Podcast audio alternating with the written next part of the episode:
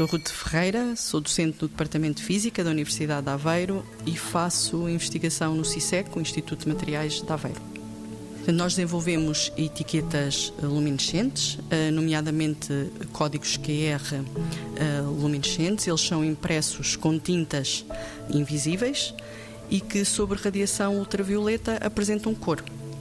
Tirando partido do facto das tintas emitirem luz de cores, usamos também o padrão aleatório resultante da emissão uh, das tintas como um meio de autenticação. Portanto, a, a própria emissão das tintas gera um padrão único, aleatório e que vai servir para autenticar.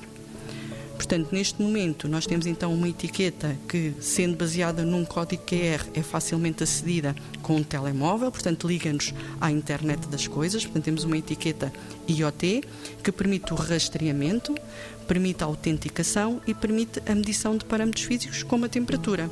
E, portanto, as aplicações são várias. Podemos ter aplicações onde apenas a autenticação e o rastreamento é importante.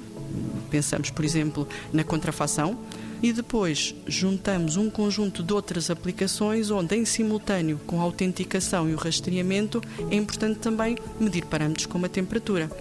Temos aplicações associadas à e-saúde ou saúde móvel, em que de facto o paciente pode, por exemplo, numa situação de pós-operatório ou de ambulatório, ir registando parâmetros como, por exemplo, a temperatura, usando apenas o seu telemóvel e uma vez que a etiqueta é única, aquele paciente é obviamente identificado de forma também uh, inequívoca e sem, e, e sem erros.